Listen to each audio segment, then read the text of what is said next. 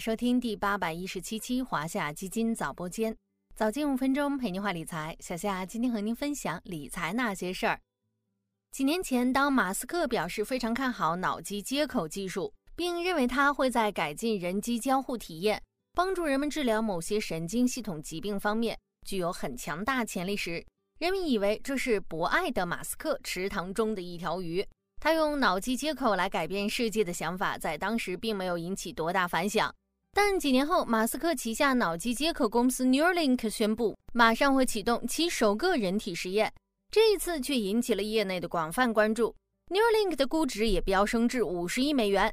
有清华大学专家这样形容脑机接口的重要性：随着科技的进步，脑机接口将成为人类不可或缺的技术。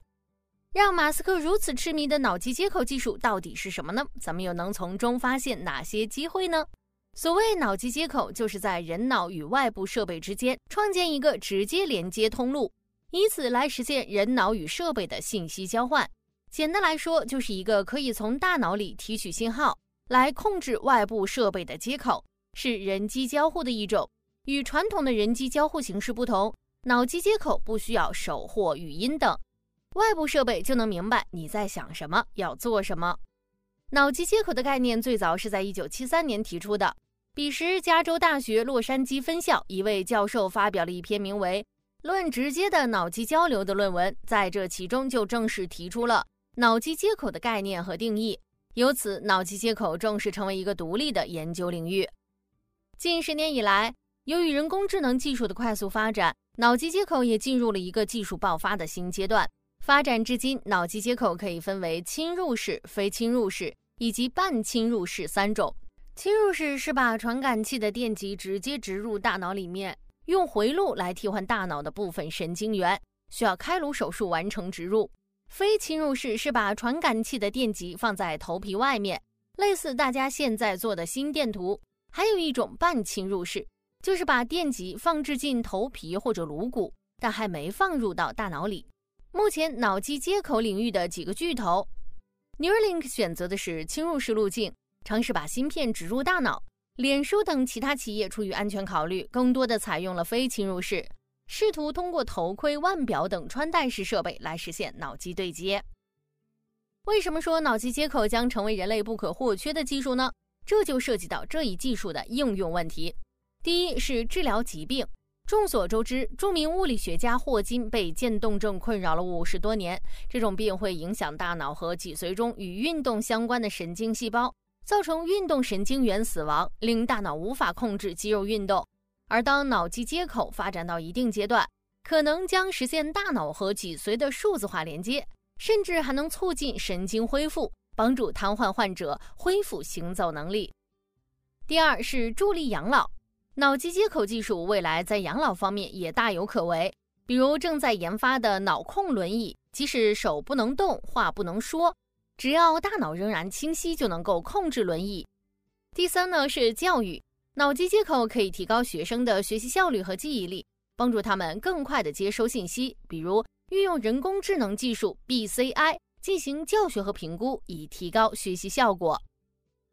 第四是与人工智能的交互场景。包括娱乐和工作。想象一下，聊天、写论文的时候只用动脑，手机和电脑就会帮你打字。在高度智能化的未来社会，我们还会通过脑机接口来指挥各种机器人、可穿戴设备。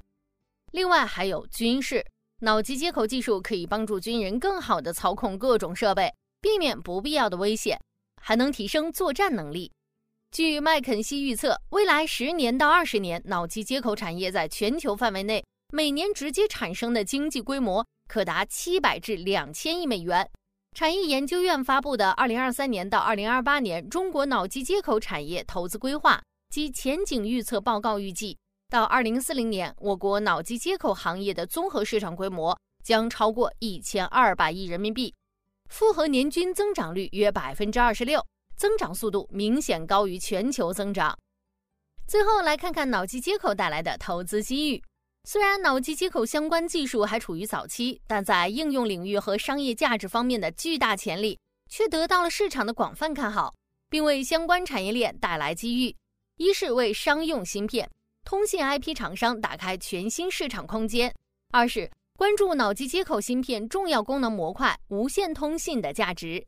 基于低功耗、低延迟的蓝牙私有协议，UWB 技术有望成为主流备选方案。脑机接口也是人工智能发展的重要方向。感兴趣的小伙伴还可以关注小夏家的人工智能 AI ETF，代码五幺五零七零，及其连接基金华夏中证人工智能主题 ETF 连接。A 类代码零零八五八五，C 类代码零零八五八六，通过主题基金来布局相关机遇。好啦，今天的华夏基金早播间到这里就要结束了，感谢您的收听，我们下期再见。